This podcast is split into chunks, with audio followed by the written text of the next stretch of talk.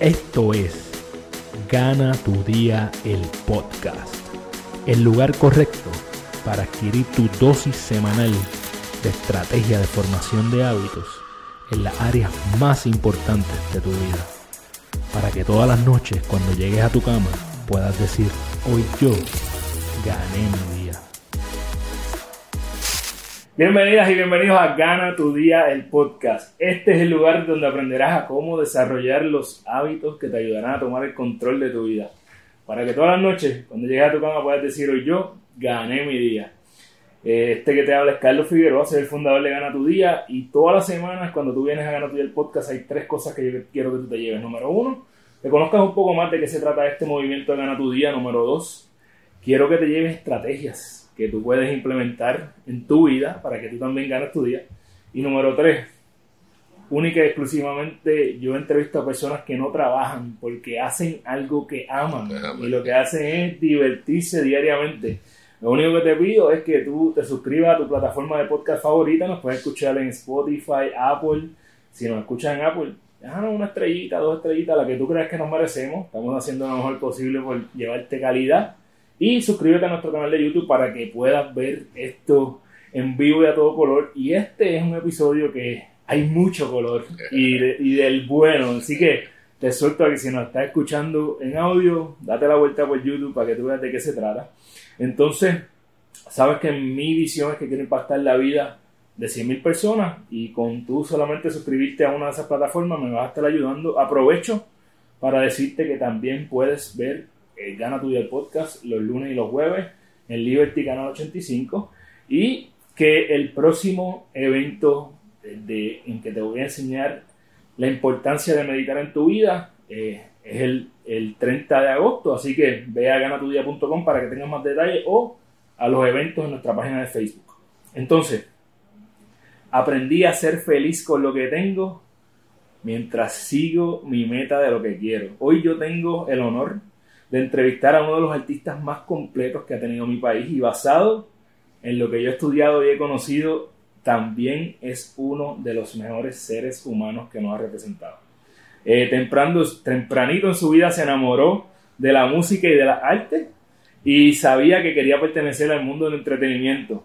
En uno de los parques más icónicos de Puerto Rico nace el grupo que se llamó Los Dulces Payasos.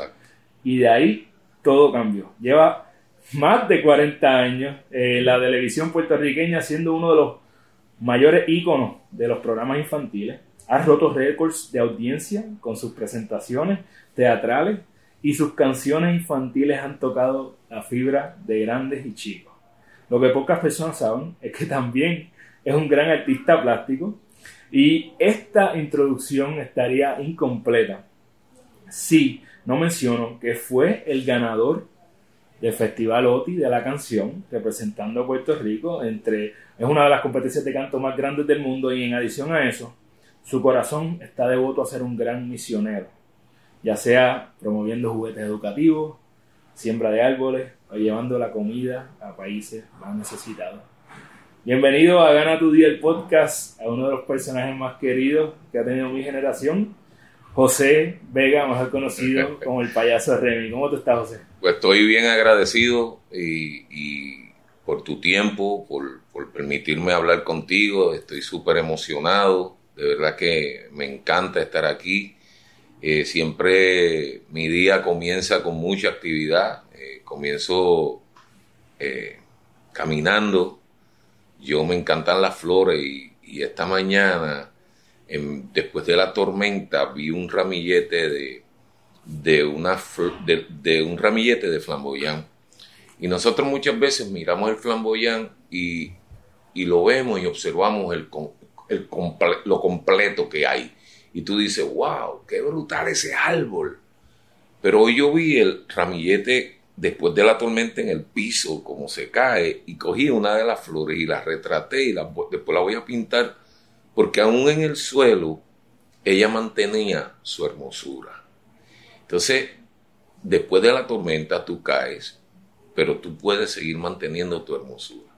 Y yo le doy gracias a, Dios por, por, este tiempo que estoy contigo, Carlos. Gracias. Eh, ya, ya podemos recoger, porque ya con lo, que, con lo que tú acabas de decir, ya nos llevamos sabiduría para ser felices eh, y para recordar que, que aún en la tormenta, pues, podemos ser, podemos mantener nuestra esencia. Eh, antes de comenzar a hacerte preguntas, yo tengo que decirlo en público, Remy ha sido la persona más humilde y más sencilla a la hora de yo coordinar esta entrevista. Como pueden ver, los que nos están viendo en YouTube, estamos en su estudio. Entonces, escondite. escondite secreto. Yo estoy aquí y tan pronto abrí la puerta, tan pronto él abrió la puerta, yo entré aquí.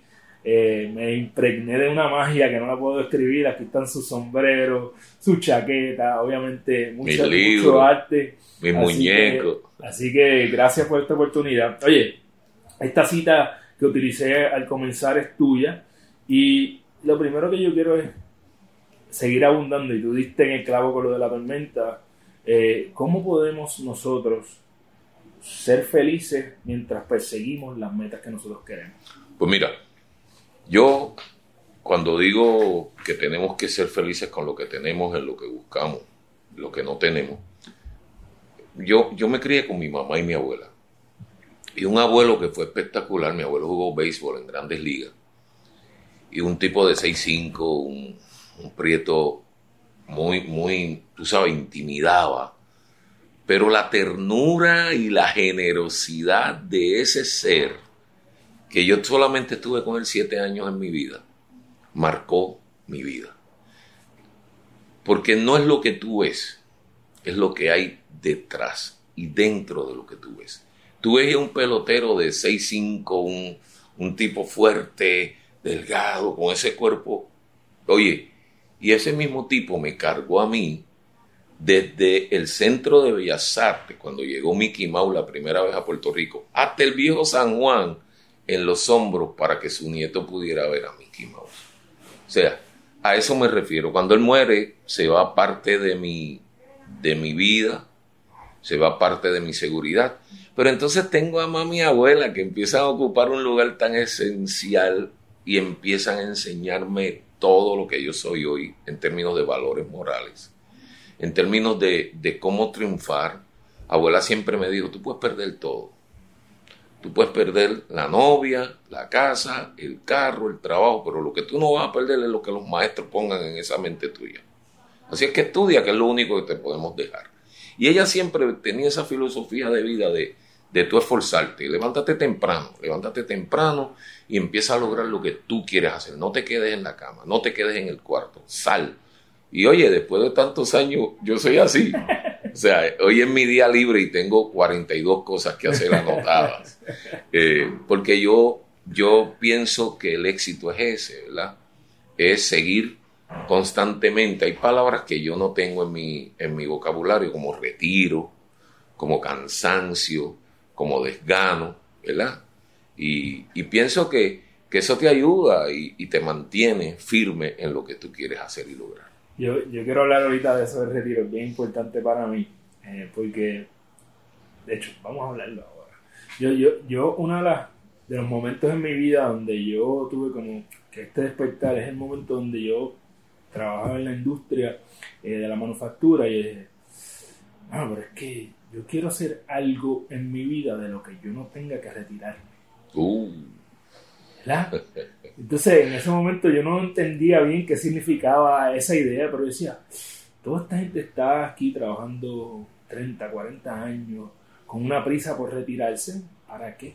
Eh, ¿verdad? tú empiezas a, a, a tú, no, tú no puedes pasar tu vida esperando por comenzar a vivir. No. ¿verdad? Entonces, a mí me encanta que también dentro de otras de las citas que yo vi, que tú decías, nos retiremos cuando no tengamos canciones para cantar, historias para contar y sonrisas para regalar. Exacto. Eh, tú obviamente no ves un retiro en tu futuro. ¿sabes? No, a pesar de que mucha gente me dice, oye Remy, este, ¿cuándo te vas a retirar? Y muchos eh, me bulean en las redes porque dicen que yo soy hermano de, o primo de Don Francisco. y entonces yo, yo no soy primo de don Francisco, yo soy el papá de don Francisco. Y entonces yo, mira, esta mañana yo estaba contando más o menos las presentaciones, porque me llamó un amigo esta mañana y me dice, chicos, estas cosas tan malas. Y, y, mientras estoy hablando con él, yo estoy chequeando el calendario para saber a qué hora iba a estar contigo. Y empiezo a contar las presentaciones que yo tuve durante la pandemia. Yo digo, wow, son impresionantes las veces que yo me pinté y canté y estuve y, y participé. Y yo digo, aún en la pandemia, yo pude estar haciendo lo que quería hacer. Entonces la palabra retiro es una palabra que, te, te, la incluye la gente y cuando te retira y, y, oye Remy, todavía estás vivo, sí estoy vivo y, y sigo trabajando y, acabo de firmar un contrato con una productora cuatro años más y tengo alrededor de seis o siete viajes que voy a hacer misionero, tengo trabajo en Estados Unidos, en Perú, Paraguay, Ecuador, Guatemala, República Dominicana y yo le digo a la gente que se retira, eh, ¿qué estás haciendo? Pues tú sabes que estoy bien arrepentido de haberme retirado, porque estoy en casa sin hacer. que te retiraste. Chacho, ahora me han salido los achaques que yo no tenía. Y ay, me paso de cita en cita y estoy ahora con, mire, con la tarjeta para arriba abajo y ahora tengo, ¿y yo qué vas a hacer mañana? No, mañana tengo otra cita y estoy... No, si yo me voy a retirar por la cita, no me retiro. ¿Entiendes? Y tengo que decir, eh, ¿Tú tienes cuánto? 65. 65. 65 y te ves como cuando yo te veía de chamanquito, te ves idéntico. ¿Qué tú haces para mantenerte así? Me alimento bien, duermo bastante. A las 9 de la noche ya yo tumbo tu, y ya estoy arropado, era viendo los juegos de pelota y en el tercer inning ya estoy fuera del aire y entonces me encanta los, el juego de pelota. Y me alimento bien, tengo un, un, régimen de alimentación chévere porque mi esposa pues es vegetariana y me cuida mucho en ese aspecto. Y yo nunca he usado drogas, alcohol y, me mantengo caminando y haciendo lo que me gusta. Yo pienso que cuando tú haces lo que te gusta, Oye, mira Picasso, yo veo fotos de Picasso, yo colecciono libros de arte. Y cuando Picasso tuvo a su hija, a su última hija tenía setenta y pico de años y se murió a los noventa y pico de años. Y yo lo veía con los más con sus pantalones y pintando y pintando y pintando. Él no necesitaba pintar, porque multimillonario, pero sí necesitaba pintar, porque eso es lo que te hace vivir. Es la pasión, o sea, si yo te quito el postcard a ti ahora, tú vas a decir, wow, mano, qué brutal, porque yo te puedo quitar muchas cosas, vuelvo y te, te repito, pero lo que te apasiona no se va a ir nunca de tu vida. Nunca. Y eso es lo que yo hago. A mí me apasiona pintar. Yo pinto casi todos los días. Vengo al estudio, pinto. Busco mis libros de arte, busco mis recuerdos, cosas que los niños me han regalado. Esto está lleno de cosas que los niños me han regalado, las niñas me han regalado, personas y amigos. Cada vez que veo algo, digo, wow, increíble. Casi todo lo que hay aquí me lo regaló alguien. Y yo digo, qué bendecido soy hasta, hasta por, por eso. Yo, yo, ya que estamos hablando de pasión también, es una de, de las razones importantes por las que quería conversar contigo. Em, tú tuviste desde temprana edad relacionado con uno de los mayores productores eh, de la televisión boricua, ¿verdad? Este, don Tommy Muñiz, yo creo que de la televisión y de otros aspectos también, ¿verdad? Pero uno de los más grandes eh, que ha pasado por esta tierra, ¿Cuándo llega el momento en donde tú dices, espérate, los niños es, son lo que me llena el corazón, por aquí es que me voy? Pues mira, yo en casa querían que yo fuera pelotero y yo pelotero no iba a ser porque no tengo la habilidad, le tenía miedo a la bola. Este, y eso me, me dijo hasta Roberto Clemente. Roberto Clemente, que era muy amigo de mi abuelo le dijo que el nene le tiene miedo a la bola y eso hay que meterse para allá. Y tú sabes, pues, yo le tenía miedo a la bola. Entonces, ¿qué pasa? Que eh, yo era bien tímido, tenía problemas de habla, casi no hablaba, tenía un frenillo increíble. Y eso me hacía ser bien tímido y de, de poca habla. ¿Qué pasa? En séptimo grado me encuentro una maestra que se, llama, se llamó María Luisa Buter y empezó a trabajar conmigo, a, a ponerme un lápiz en la boca, a desarrollar eso, a hacerme ejercicios, a leer en voz alta, a decir, hazte consciente. Y un día me escuchó cantando y me dijo, pero ¿por qué cantando tú no tienes frenillo?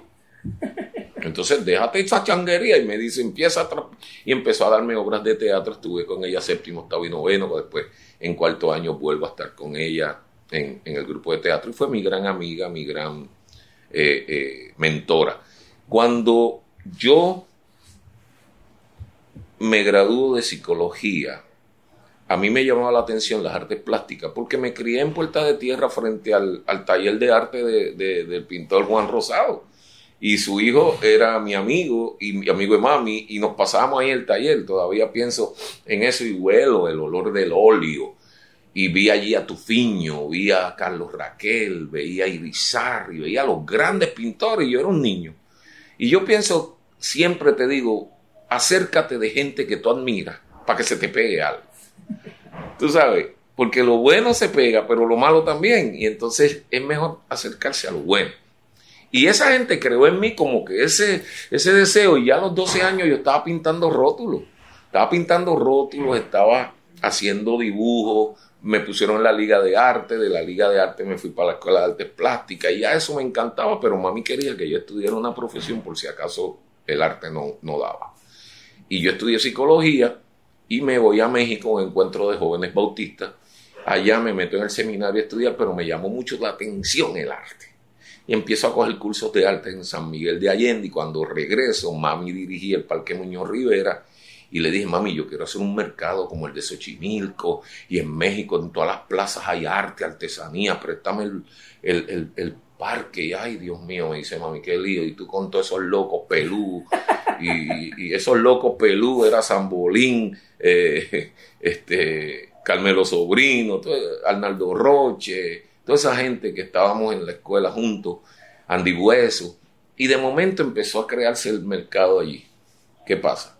Que yo estoy dando clase a los niños porque cuando regreso de México soy maestro de educación cristiana y de arte en el Colegio Bautista Carolina. Y el arte, y entonces me pusieron a dar primero, segundo y tercer grado. Y ahí tuve el primer contacto con los niños. Y ay, con esto yo me llevo mejor. Yo, yo siempre digo, yo estuve en primero, segundo y tercer grado y yo era feliz.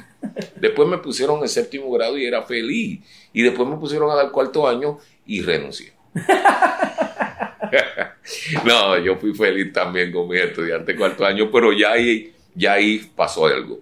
Voy un día al parque a dar un taller y se me queda el lienzo.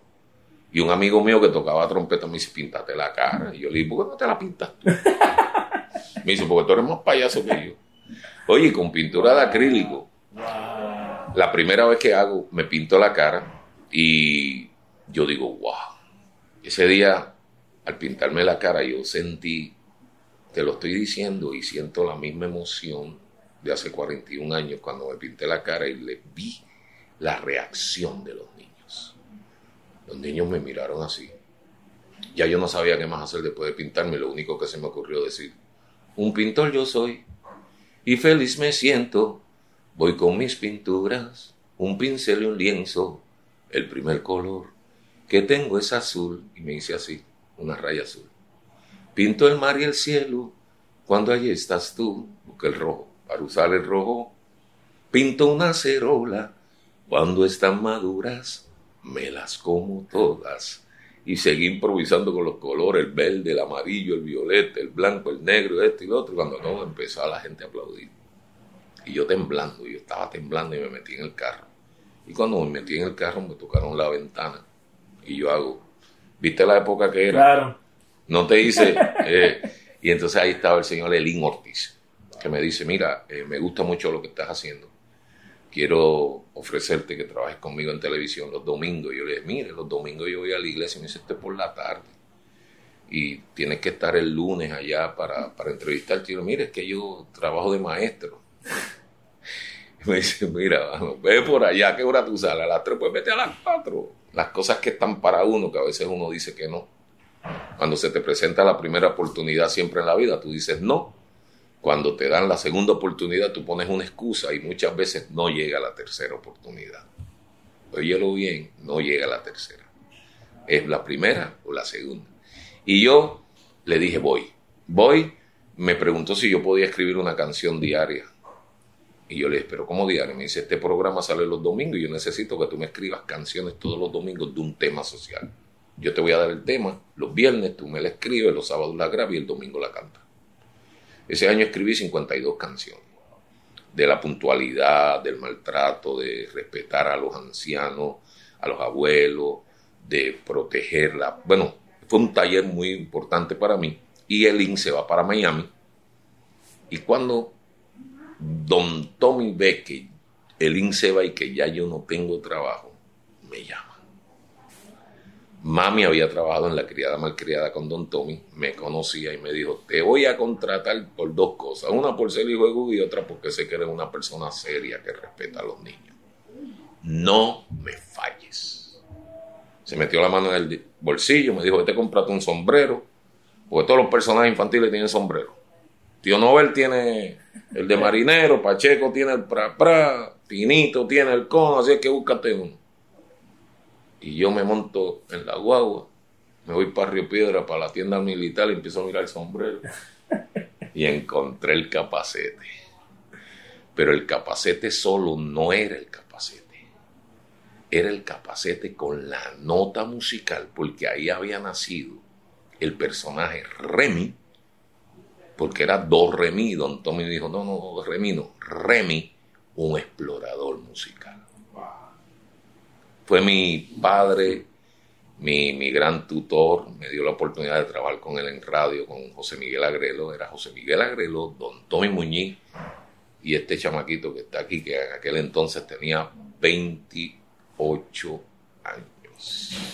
O sea, estamos hablando, eh, para, darle contexto a las personas que están fuera de Puerto Rico, o sea, estabas mencionando los nombres que está mencionando aquí, José Miguel Agrelo eh, lo lleva el nombre de el, centro, el, centro de entretenimiento más grande de todo Puerto Rico ahora mismo, que es el Coliseo llamado Choliseo, por Don Cholito.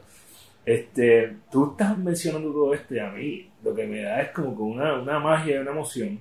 Y, y hay varias cosas que, que, hay que sacar aquí, ¿verdad? Una es que tú luego seguiste escribiendo canciones eh, en las cuales hay canciones como Salvemos el Planeta, obviamente que todo el mundo que escucha esa canción, pues es imposible que no se te, se te erice la piel. Eh, y has grabado muchos álbumes y obviamente vamos a hablar de la música también, de ese, de ese festival OTI, pero quiero poner en perspectiva el esfuerzo que hubo antes. Muchas veces las personas, y tú, y tú que has hablado tanto de, de pelota, ¿verdad? Todo el mundo ve el honrón, pero nadie ve los ponches y, o las veces que hiciste swing ¿verdad? Entonces, estamos hablando de que tú escribiste 52 canciones en un año. Hay personas que no escriben, hay artistas que escriben 52 canciones buenas a través de su vida completa. Entonces, ¿qué, qué impacto tiene esto en seguir desarrollando lo que se convirtió en Remy el Payaso? Pues mira, eh, tú mencionas algo bien importante. Los otros días estaba viendo el juego de Arizona cuando un pitcher tira un no-hitter. 27 años. Es el primer no-hitter en el equipo en 68 años. Y todo el mundo empezó a aplaudir, lo cargaron y él dijo, papi, ahora no voy a ser electricista como tú querías. Pero lo que me llama la atención es que tuvo siete años en las mayores tratando de subir y no se quitó, porque esa era su pasión, no era ser electricista como quería su papá. Después de siete años en las menores, te dan un break en, la, en las mayores. Cuando te dan el break en las mayores, te tienes que votar. Y el tiro un non-hit. A veces te dan la oportunidad de bateador designado. Te designan a batear y tú bates un cuadrangular.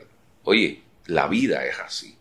La vida es así. Si yo le digo a don Elín Ortiz, ¿tú puedes escribir una canción todos los días? No, no, yo no, no puedo. Yo le dije, yo puedo. Yo no sabía la capacidad que yo lo tenía, pero me forcé porque tenía un compromiso con él de escribirle una canción diaria. Ahora mismo tengo 42 discos grabados, más de 560 canciones grabadas. Y, y esas cajas de leche que tuve ahí, eso está lleno de canciones que no he grabado, porque me encanta escribir y las dejo ahí. Las dejo ahí y, y sigo comprando cajas de leche porque voy a, mira, que hay amarilla ahí no son de las que uno se lleva, oiga bien, no, no, no, no, no. No son Suiza Fruit ni tres mojitas, no, son cajas que yo compro.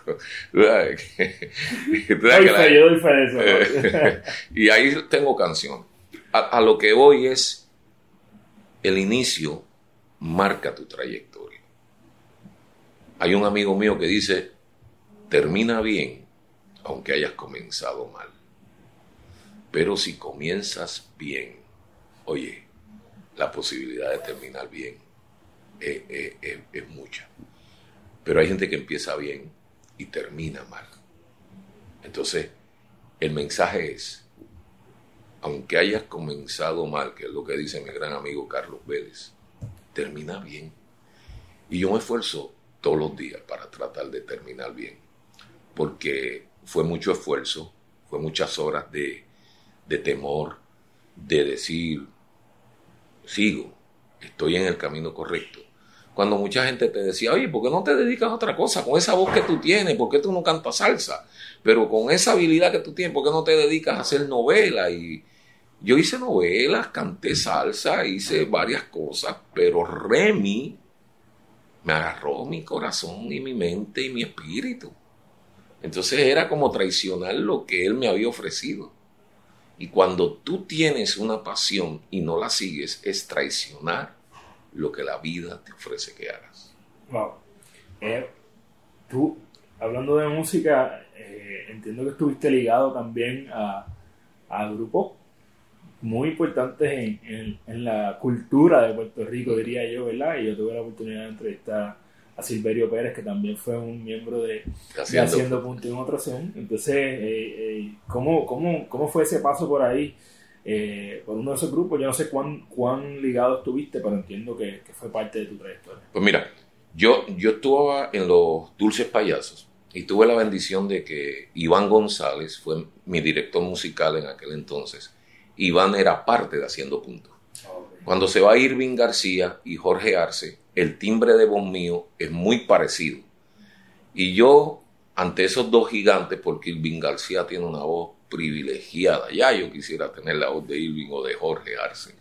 Yo traté de, con los arreglos y traté de, de, aprender lo que ellos hacían y hacer, tratar de hacerlo. Y se me dio la oportunidad de trabajar con Haciendo Punto en Otro Son. Ramón Lozada de la Corporación Latina me escucha una vez cantando un tema y me dice, se me fue el cantante de la corporación y yo necesito que tú cantes. Y yo empecé a cantar con la Corporación Latina Salsa, pero lo único que no me gustaba es que los shows eran a las 10 y a las 12 de la noche y yo a esa hora no puedo bregar.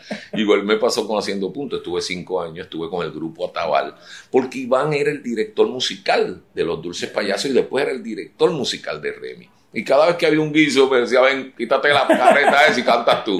Y le doy muchas gracias a Iván González por eso. Iván González fue uno de mis primeros directores musicales.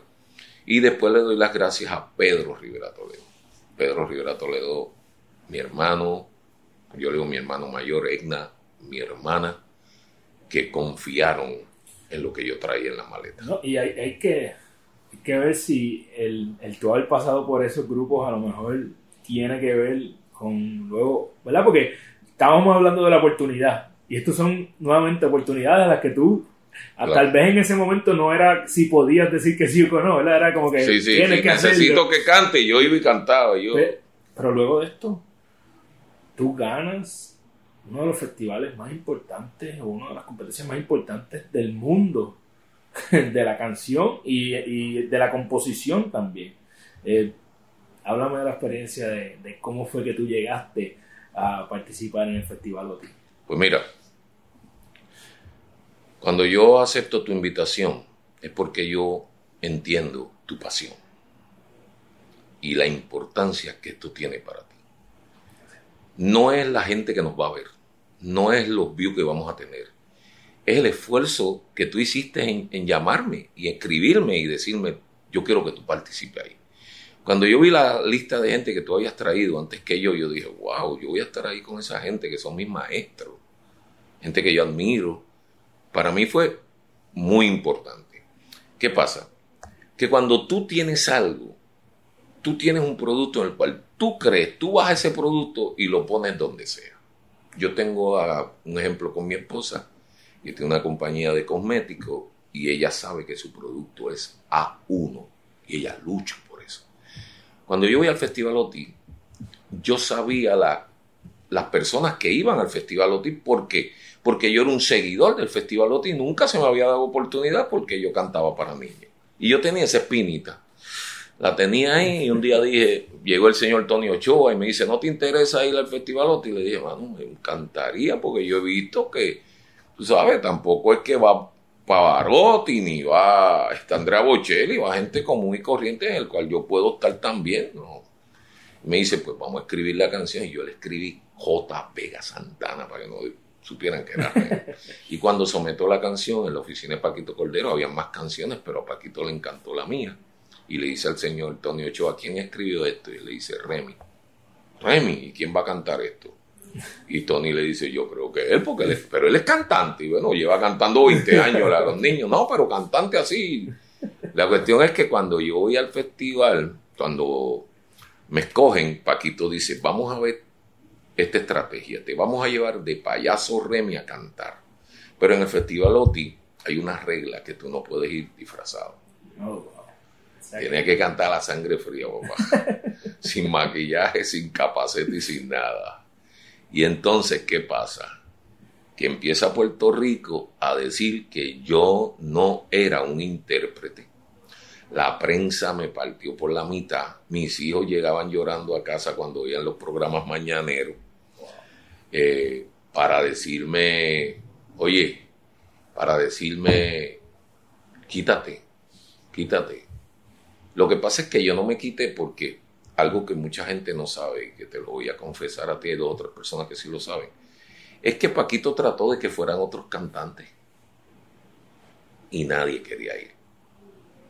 Porque si perdían, perdían su trayectoria. Mm parte de mi familia no quería que yo fuera porque me decían, si pierdes, va a afectar a Remy. Pero yo sabía el producto que tenía. Y cuando tú sabes el producto que tiene, tú lo tienes que exponer. Porque si lo esconde, tú puedes tener los mejores cuadros, pero la gente los tiene que ver. Tú puedes tener la mejor voz, pero la gente te tiene que escuchar. Porque si no se queda solamente contigo y es bien egoísta. Y yo no quería ser egoísta. Y le dije a Paquito, voy yo a cantar. Muchacho. Cuando voy para allá, junto al maestro Pedro Rivera Toledo, que había sido mi director musical desde los años 90. Pedro había acompañado a Lucecita al Festival OTI, había acompañado a, a Rafael José y a un montón de artistas más. Y yo le dije que si me quería acompañar a mí, me dice, muchacho, ese sí que de Pedro aprendí yo a ser humilde un genio, pero su humildad y su calidad de humana, tú sabes, se me pegó, se me pegó porque de verdad que aprendí muchas cosas con Pedro. Cuando vamos al festival, yo no tenía ni camerino. Los, los, los press eran con la cara, viste, payaso. Yo ni sabía el proceso porque todo el mundo llevaba relacionista público, llevaba manager, esto y todo el mundo. Imagínate, había gente que la sobrina de Isabel Pantoja fue con el presidente de Antena 3, eh, la de México fue con mi hija. Bueno, todo el mundo llegaba como que aquí estoy yo. Las hijas de Willy Chirino con, con Emilio Estefan y el negrito Soriano. Bendito y el hermano de Paquito Cordero que fue conmigo, acompañarme. Pedro llegó el día del ensayo general. Nosotros no sabíamos ni había ensayo. Me vieron y me dice, ¿tú no vas a representar a Puerto Rico? Sí, mira, hay un ensayo general ahí. De verdad, y yo me fui como estaba y, canté la canción. Cuando canté la canción, el presidente de Televisa, que era el presidente del Festival OTI, dice, wow, ¿y esta canción? ¿Quién escribió eso? Y le dije, yo. ¿De dónde tú eres? Puerto Rico. Me dice, Paquito Cordero. Y yo, Paquito le dio un infarto, no pudo venir. ¿Qué? Bueno, nada, ¿dónde tú te estás quedando? Y le dije, no, yo no tengo ni... Ah, no, no. Entonces empezaron cuando escucharon la canción. Cuando vieron el producto. Cuando sabían lo que había a eso es lo que empieza a abrirte puertas. Y ese viernes, cuando cantaron los 24 intérpretes, y a mí se me da la segunda oportunidad de ir a la segunda ronda, caí en los primeros 10, y después cuando tengo el, el segundo lugar en la voz y la canción, y cuando van a anunciar el mejor intérprete del festival, cuando yo escucho José Vega, Puerto Rico, yo no pensé en José Vega, yo pensé en mi país y no pensé en la gente que no querían que yo fuera. Pensé en los que me apoyaron, la tienda que me fijó el traje para que me lo pusiera, los panas que me ayudaron con el pasaje. Yo pensé en esos que creyeron en mí. Los que no creyeron, no había problema. con eso. Por eso es que yo tengo que enfocar que la gente debe creer. Primero, tú tienes que creer en tu producto, en lo que tú haces. Y después, toda esa gente que te empiezan a dar la mano, agradecelo siempre. Nunca tengas deudas de gratitud con la gente. Agradezco a Tony Ochoa, a Pedro Rivera Toledo, a Enna, a, Paquito Cordero que me dio la oportunidad, a toda esa gente que me dijeron, lo más hermoso fue que tuve la oportunidad de ir a una casa disquera grande. Me llamaron a Miami para que firmara un buen contrato. Y ahí, cuando me dijeron que no podía volver a hacer Remy, que tenía que dedicarme solamente a cantar salsa,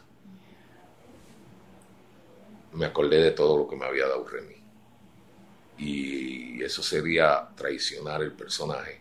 Y le dije a ese productor, no acepto la oferta si tengo que dejar de ser. Mucha gente no lo entendió, pero otra gente entendió durante estos próximos 20 años qué seriedad para mí significa el personaje y qué compromiso yo tengo con los niños. Qué, historia más espectacular. Tú estás, tú estás diciendo esa historia y yo solamente la única comparación que se me ocurre es, eh, porque la conozco la historia de, de Sylvester Stallone eh, para cuando él creía en su película Rocky, que era su libreto, que él, no, él, él dejó de ganar dinero de primera instancia porque él decía, no, yo tengo que interpretar a Rocky, este, la productora. Entonces, pues, él creyó. Entonces, obviamente, Sylvester Stallone ahora es, pues, después de 40 años más tarde, es uno de los mayores productores y, actores que ha tenido eh, la televisión, pero fue porque creyó en él. Esta mañana estaba desayunando con mi esposa y hablé de Sylvester Stallone. Mira, mira qué cosa. Vi en Sylvester Stallone la relación que tiene con su familia, los años que lleva de casado con su esposa y cómo sus hijas hablan de él. Yo dije, wow, este, ahí fue donde ganó la batalla. Ahí es donde él es Rocky de verdad. Esta mañana salió un post en, Instagram de él con sus hijas y su esposa. Él desayunando con su familia y las hijas hablando de él. Y yo digo, wow, qué, qué, tierno. Porque ahí es donde tú consigues también. Porque de qué me vale a mí eh, triunfar en muchas cosas y no triunfar con los que están a mi lado, con mis hijos, con mi esposa, con mi madre. Yo me acuerdo al principio, para mami fue bien, bien fuerte porque mami quería eh, eh, yo, yo le entiendo, es mejor decir mi hijo es psicólogo que decir mi hijo es payaso. Pero ahora ella... eso es lo que la sociedad no... Claro. ¿Entiendes? Mi hijo es doctor. Uh, entonces mi hijo, ¿y qué hace tu hijo? No, mi, tú sabes, entonces, porque las pero ahora mi mamá dice, no, yo soy la mamá de Remy, pero, pero, pero, pero, yo soy la mamá de Remy. Siempre bromeamos con eso porque ella, ella siempre, siempre jugamos con eso, mis hijos y ella. Abuela, tú eres, tú eres la mamá de Remy. No, señor, él es mi hijo. siempre jugamos con. Mira que, que, loco, que hablando de Sylvester Stallone, eh, él también es, al igual que tú, tiene una pasión por el, por el Sí, pinta, pinta muy bien. Hay un, montón de, hay un montón de artistas, Clint Eastwood pinta. Eh, eh, vi unas pinturas que hizo este cómico, Dios mío, este, que me encanta cómo trabaja que hizo The Mask. Ok, la, eh, película, Jim Carrey. Jim Carrey. Vi las pinturas que hizo. Eh, es que yo pienso, mira, todo. Hay gente que me dice cuando toma clase de pintura, ay, yo no sé pintar. Yo digo, el problema no es tuyo, el problema es el pincel. no, mira, si tú usas el pincel correctamente, sale. Y cuando yo empiezo con lo, me dice, mira, es verdad. Entonces hay gente diciendo, no, yo no canto, tú cantas, aquí canta en Puerto Rico, canta todo el mundo. Que cante desafinado es otra cosa, pero cantamos todos, ¿verdad? Y pienso yo que tú, tú tienes muchas posibilidades y nos empeñamos en una sola. Yo pienso que esa gama de cosas que tú tienes dentro, las dejes salir. Si a ti te gusta escribir poesía, como me dice un juez, me dice, entre juicio y juicio, yo escribo mi poemita, Remy tengo un doctor radiólogo famosísimo que me dice, muchacho, entre lo que yo leo una placa y leo la otra, cojo el piano y toco. Eso, de eso se trata. Eh, tú, yo creo que al igual que, que Sylvester Stallone, eh, tú también has ganado esa batalla fuera de la cancha o fuera del parque, ¿verdad? Eres un hombre de familia y me gustaría saber cómo se compara Remy el papá de los 80 con Remy el abuelo del 2020-2021 por acá arriba. mis hijos dicen que yo nunca he madurado. Mis hijos dicen que conmigo no se puede hablar en serio. Ay, papá, por favor. Este. Nosotros sabíamos que tú ibas a decir eso. entonces, a mí me gusta reunirlos una vez al año en, algún lugar y, y, verlos acostados, verlos compartir conmigo eh, sus abrazos, su historia. Eh, el Día de los Padres estuve con, con ellos y, y, y tenerlos ahí en el carro contando que cuando yo los llevaba a la playa, yo los llevaba sin toalla y sin nada. Entonces me decía, ¿te acuerdas cuando papá, nosotros éramos chiquitos, que nos llevaba a la playa? Y ahora, ahora con los nietos hay que llevar toalla, agua, son tan lotion. Y cuando nosotros era, llegamos a la playa, tírense y el traje baño, olvídense, váyanse así, después y, y, nosotros íbamos a, a la posita íbamos a la posita y entonces a mí me conocían en el hotel y yo decía, si les da hambre, vamos al hotel y usamos las toallas del hotel, olvídate. Pero, pero ahora con las nietas soy más consciente. Entonces, eh, no es lo mismo ser padre a los 21 años y ser padre a los 50 años. Yo, yo tuve esa dicha, ¿verdad?, de tener hijo a los 21 años, pero también tener un hijo a los 15, a, a los 50 años, que tiene 15 años ahora. Ellos me dan el motor para seguir. Yo lo hago para que cada día me quieran más la mayoría de las cosas que yo hago es para que mis hijos me quieran más, me respeten, que entiendan que yo, yo a veces se lo digo, recuerda que yo lo que soy es un simple payaso. Remy es un simple payaso que se levanta muy temprano a trabajar. Eh, y, yo lo, y ellos lo saben. Eh, cuando celebré mis 40 años, que los vi eh, hablando de mí, eh, uno de mis hijos dice, a mí lo que me llamó la atención de papi fue que pudo sembrar 50 mil árboles. A mí lo que me llama la atención de papi es la capacidad para trabajar que tiene, no se cansa. Y, él lo pueden llamar a las 3 de la mañana para un show y él lo voy ya mismo y, esto. Fíjate que lo que decían de mí era el esfuerzo que yo he hecho por lograr cosas. Aparte de, de lo solidario que soy con ellos, que ellos siempre dicen que yo soy el mayor, todos dicen, ellos han tenido la oportunidad todos de trabajar conmigo. Y ellos saben que yo no juego con esto. El show es a las 3 de la tarde, yo llego a las 2 ya maquillado, planchado, vestido. Y ya. Esto es serio. Esto es serio. Hay veces, yo quiero decirte algo, yo muchas veces no sé lo que yo cobro. Mi secretaria trabaja con eso y ella lo deposita. Yo no quiero saber si a mí me pagan poco en una actividad o me pagan mucho. Y eso se lo digo a mis compañeros que trabajan con los niños. No tienes que estar pendiente a eso. Tú lo que tienes que estar pendiente es que la canción llegue al corazón de los niños, que la gente esté complacida, que la gente esté contenta. Y, eso me ayudó bastante, no estar pendiente a lo económico dentro de mi profesión. Porque yo digo que las demás cosas vienen por añadidura. Cuando tú lo haces bien, la gente te sigue llamando. Hay compañías que me han contratado 38 años. Hay compañías que me han contratado 38 años. Hay escuelas que me han contratado 37 años. Y no me han contratado 41 años, como dice el presidente de una compañía, porque los primeros tres años yo no estaba en la compañía, me dijo él. Entonces, ¿qué te da eso? Te da una, una seguridad. A veces la gente piensa que cuando salen otros personajes infantiles. Me dice, Remy, ahí vienen otros personajes infantiles, te, van a quitar el puesto. No, no, no, no. Ya hecho, en el, puesto que yo tengo no me lo quita nadie. Aunque yo no esté en la televisión, aunque yo no esté en la radio, aunque yo no grabe un disco más. Mi puesto es mi puesto. Por eso admiro, atención, atención, al Trotamundo, Sandra Saitel, que es mi hermana, María Chusema, Chícola, y todos los personajes que están surgiendo ahora mismo, tú sabes. Eh, con todos he tenido la oportunidad de trabajar, a todos les he escrito canciones. Eh, son, somos grandes amigos, Víctor y yo de atención, atención, almorzamos y, nos reímos. Y, y, yo digo, mientras, ojalá salgan más personajes infantiles para poder llevar a los niños valores, enseñanzas buenas, porque el personaje infantil tiene ese don de poderlo hacer. Eh, eh, definitivamente, y, eso es algo importante que quiero hablar. Obviamente, yo soy, yo soy un papá rookie, ¿verdad? Yo estoy empezando en este juego ahora y ahora es que mi niña está empezando a ver cosas en la televisión.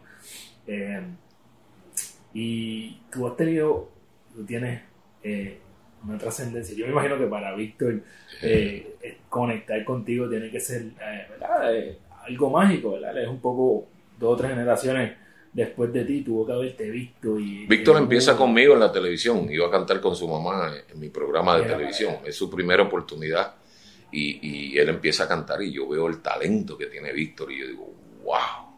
Y él empieza en mi programa con su mamá a visitar y después cuando, cuando veo que hace atención, atención y su mamá para mí es una, una persona muy especial, ya no está con nosotros, murió, pero siempre la recuerdo con, con mucho amor y el Trotamundo es un muchacho que tiene mucho talento, le produje su primer disco. Sandra y Chico la ha escrito canciones y, hecho, le, le, le, un disco a Sandra Saiter que hicimos juntos que se llamó Amigos. Mira, vuelvo y te repito, yo, yo quisiera motivar, hay un montón de, de, de payasos nuevos que están entrando. Y yo lo que quisiera decir es que no se quiten, que esto no es fácil, pero es que ninguna carrera es fácil, esto no es de un día para otro, esto, esto de que tú haces un post y tiene 50 millones de, de, de esto, eso fuera, eso hay que trabajarlo. hay, que hacer swing. Hay que tú sabes, eso hay que trabajarlo. Para tú botarla para los 400 metros, no puedes ir, tú no puedes ir sin prepararte. para, para salvar el planeta necesitamos un maestro, una maestra, carpintero, carpintera, agricultor y un doctor. ¿Sabes por qué, verdad? ¿Por qué? Porque después de muchos años me he dado la tarea de enseñarle a los niños que si atendemos la salud, la agricultura, la educación, la vivienda, tenemos la mitad del camino ganado. Si las personas viven dignamente y tienen un hogar, si atendemos la agricultura y tenemos que comer, si tenemos salud y estamos con un buen sistema médico donde podamos tener todos los mismos derechos de atención y tenemos educación, ya no hace falta nada. Todo lo demás viene después.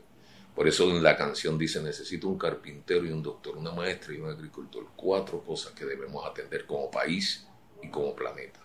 La educación, la agricultura, la vivienda y la medicina. Sigue siendo mágica la canción. Eh, hablemos de tus misiones. Tú eh, lo mencionaste, ¿verdad? Tú has tenido misiones en donde has sembrado sobre 50.000 árboles. Has tenido campañas para eliminar juguetes bélicos, eh, que yo creo que a veces minimizamos la importancia que puede tener eso en, en nuestras futuras generaciones, ¿verdad? Y constantemente aquí estoy cerca de materiales que tú llevas a tus misiones en Sudamérica. Eh, ¿qué, representa esto eh, para ti en esta etapa de tu vida? Mira, esto representa lo que hizo Cajigas conmigo. Cajigas fue una vez al residencial donde yo vivía en Puerta de Tierra y me buscó y me llevó a un museo y me puso a ver otras cosas.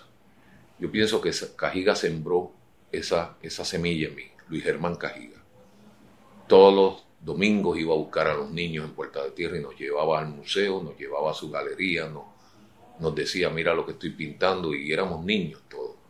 Pero en, e, en este niño esa semilla brotó. Cuando yo empiezo a trabajar de Remy, digo, si el personaje solamente se dedica a cantar y entretener, eh, eh, va a ser un personaje llano. Y yo quiero que este personaje baje a las profundidades a ver qué es lo que hay allá. Si me quedo en la ola surfeando, solamente voy a disfrutar de la ola. Pero si buceo, empiezo a ver otras cosas. Y con las misiones, yo lo que hice fue con el personaje ponerlo en contacto con el fondo, con lo que hay en el fondo, eh, con la pobreza, con la extrema pobreza, con el hambre que hay en estos países donde yo me quedaba en una suite presidencial y donde había niños que necesitaban comer. Yo hablé con mi esposa, le dije, necesito hacer una fundación, yo no me siento bien. No me siento bien. Lo primero que me hice, eh, hice fue mudarme de hotel. te lo digo honestamente, a una comunidad eh, muy pobre, en un hotel muy humilde. Y, y empecé de ahí a ayudar. Voluntariamente iba al hospital a llevar flores a las mujeres que daban a luz, a comprar cunas, a, a comprar compré una, una cuna para niños prematuros porque tengo una hija prematura que nació prematura. Y empecé a envolverme con los niños de educación especial, niños quemados, niños que, que estaban... Y poco a poco empecé a sacar de lo que me ganaba, de mi dinero empecé a dar. Para sentir que lo que Remy estaba haciendo tenía. Porque yo no puedo cantar, vamos a salvar este planeta y, y desde la suite. Desde la suite. Hay que bajarse no es mala la suite, claro. Pero no me puedo quedar en la suite. Y entonces lo que hice fue eso, empecé, ese día bajé y ahí vi niños comiendo de la basura. Y le dije que eso no podía ser. Y una niña me dijo, bueno, si tú no quieres que comamos de la basura, tráenos comida tú. Y ahí fue que eso me, me, me, me dijo, yo le dije, ah, pues vamos a traerte comida, vamos a hacer una cena hoy para ustedes. ¿Cuántos son ustedes? Me dijo, son 50 niños. Y yo, ah, rayo, yo veo 15 aquí, me dice, no, pero es que son más. Para hacerte la historia corta, yo fui a preparar el salón con la gente que me llevaba, los auspiciadores míos. Preparamos cena como para 60, 70 personas por si llegaban y no se perdía la comida. Para sorpresa nuestra llegaron más de 500 personas. Oh, y nosotros con 60 platos de comida lo empezamos a dividir, a dividir, a dividir, a dividir, a dividir, pero se acabó. Empezamos a repartir las frutas, los jugos, los bizcochos, los postres y empecé a repartir juguetes. Y una de las nenas me dijo, yo no vine a jugar, yo vine a comer. Y yo le pero no tengo comida. Me dice, tú tienes comida en tu maletín, busca. Y cuando abro el maletín había unas galletitas así. Y se las doy, de esas quedan en el avión.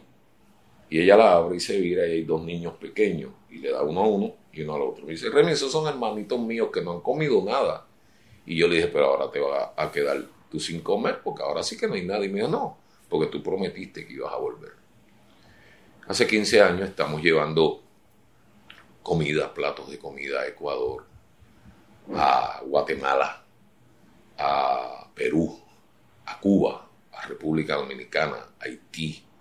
Eh, acabamos de, ayudar para construir un salón en Paraguay eh, y muchas cosas más que estamos haciendo que, no quiero decirte, pero que las hacemos. Eh, Estamos trabajando con niños de educación especial, que es un tema que me, que me llama mucho la atención. Acabamos de hacer un tema que se llama Una manera distinta de amar. Ese, ese, ese proyecto de una manera distinta de amar está en Chile, Argentina, California, Paraguay, Perú, Colombia. Eh, y es apoyando a padres y madres que tenemos hijos con niños con autismo. Espectacular. Eh, toca, toca la fibra, ¿verdad? Y qué bonito que también, yo siempre, yo, creo en el, en el, que tu mano derecha no sepa que lo que hace tu mano izquierda y tú me lo acabas de, demostrar. Eh, tú ahí me quedé con una duda del payaso Remy. Eh, ¿Desde qué momento tú decides el maquillaje que Remy utiliza hasta el día de hoy? El primer día que yo me pinté, yo me pinté la cara completa y estuve como tres semanas pintado sacándome pintura. Después, don Tommy Muñiz me dice, hazte un maquillaje donde no se pierda la expresión para que los niños no lloren cuando te vean. Entonces lo que hice fue reducir la ceja el bigote no, porque el bigote tengo bigote de que está en primer grado y yo el bigote no, ahí yo llego. No, es que ese es el trademark, ese es el trademark. Entonces lo que hice fue, era que la sonrisa, yo, yo quería que los niños siempre me vieran sonriendo y lo que hice fue pintarme la sonrisa con blanco y negro alrededor del bigote. La nariz, yo no me podía poner la nariz. Esa pues se me caía. No, el bigote. Sí, yo se me caía, entonces se me caía y yo dije, no, yo me la pinto, me pinto encima para que los niños me vean los ojos. Y a través de los ojos, fíjate que los niños al verme nunca se asustan, no, no, salen contentos, salen, ellos sienten mucha confianza. Esos archivos que tú ves ahí, hay seis archivos, ahí hay cartas de niños. Eso está lleno de cartas de niños, donde ellos me han comentado todo, todo. Esos son mis tesoros son mis tesoros. Eh, ahí ellos me dicen cuando me quieren, cuando papá se va de la casa, cuando papá le pega a mamá, para que yo haga algo. Me dicen, por favor, Remy, cásate con mami, está sola. este, eh, eh, y son cartas hermosas que yo las tengo que guardar. Una de las cosas que más me dolió en el huracán María fue que yo tenía más archivos y más cartas en cajas de cartón y las perdí todas porque se mojó todo. Todo esto se, se fue al piso. Y pude rescatar algunas cosas. La tela no se perdió, algunas pinturas no se perdieron. Entonces tuve la oportunidad de hacer una, una, una exposición con el título Lo que el viento me dejó, ah. en vez de lo que el viento se llevó. ve, ve siempre, es lo que yo le digo a papá y a mamá Tú le puedes decir a, tus hijos, si no te comen la comida, no te llevo al parque.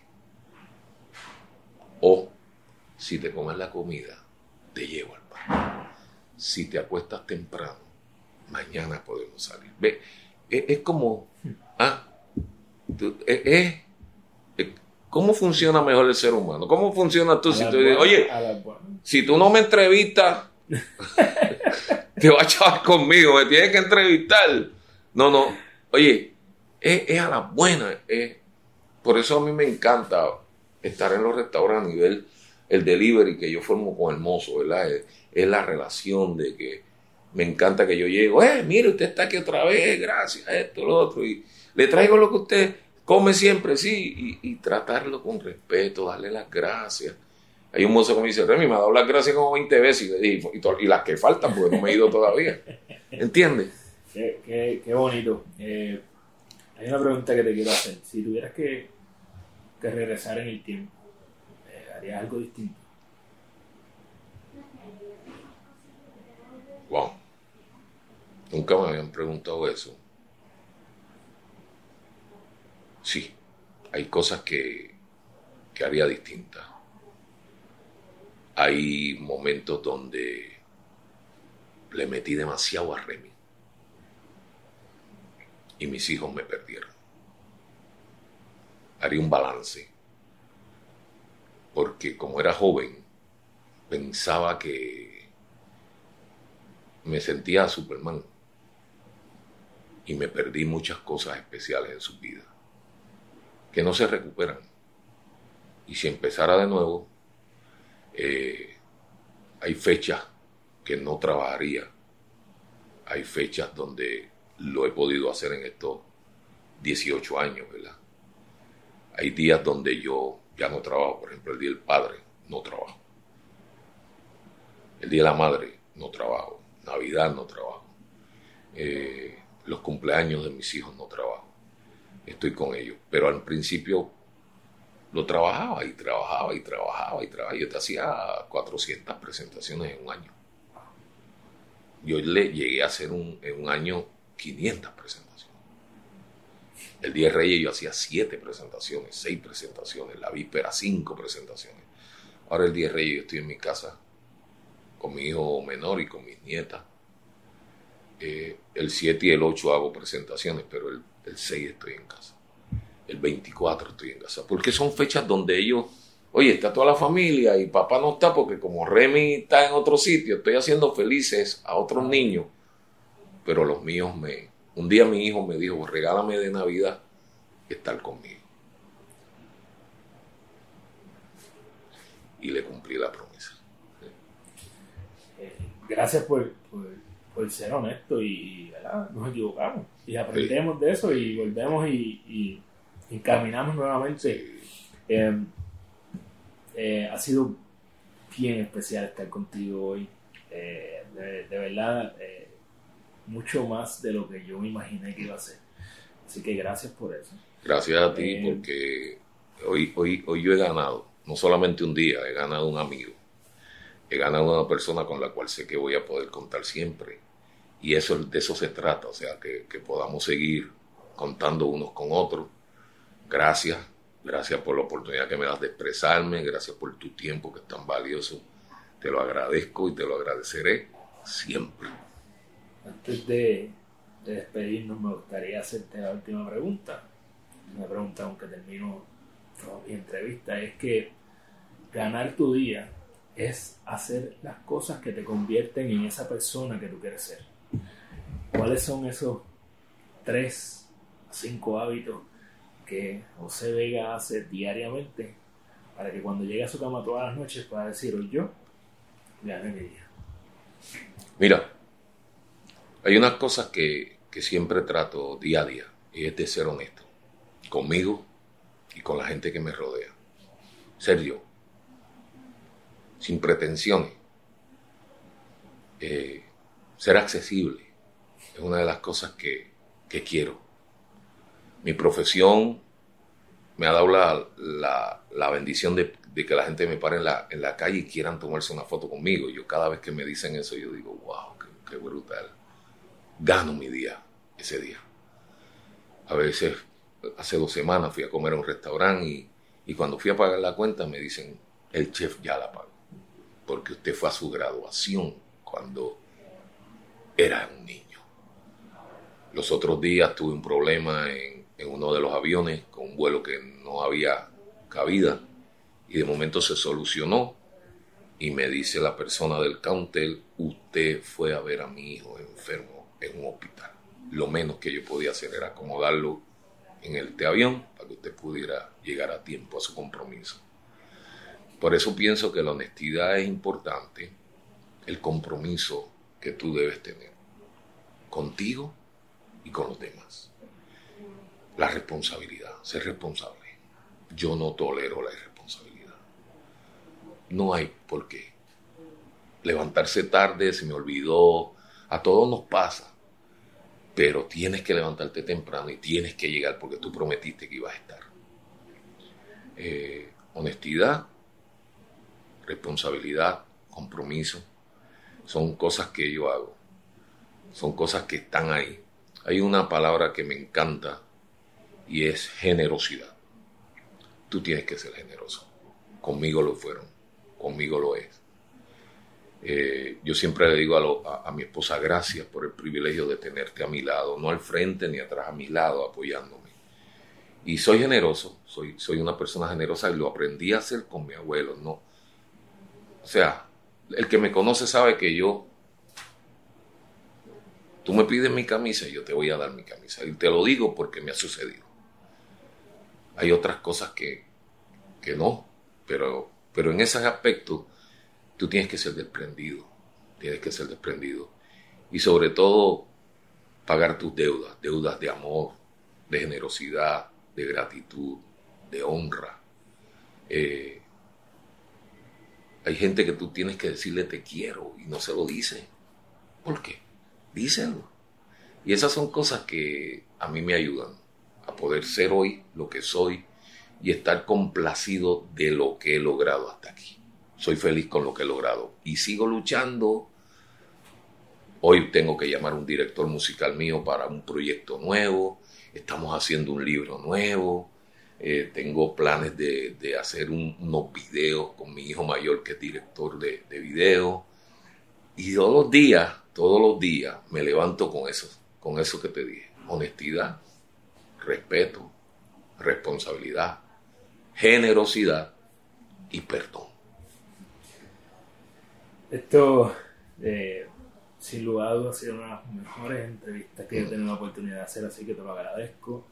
Eh, también agradezco tu tiempo y como dije al principio, tu, te, todo lo que tú estás diciendo yo lo he vivido en, en, en, dos llamadas telefónicas y en estar una mañana contigo, yo he vivido todo lo que tú has dicho aquí, así que me consta que honestidad es, es, es no solamente decirlo con la boca, sino hacerlo con tu acto. Eh, gracias por tu tiempo, gracias por abrirnos las puertas de este lugar mágico.